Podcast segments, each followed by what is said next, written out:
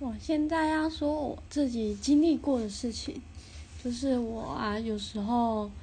就是人际关系没有很好，然后现在就很努力让自己人际关系好。可是后来我发现，我不管怎么对别人，怎么付出，我发现受伤的永远都是我自己。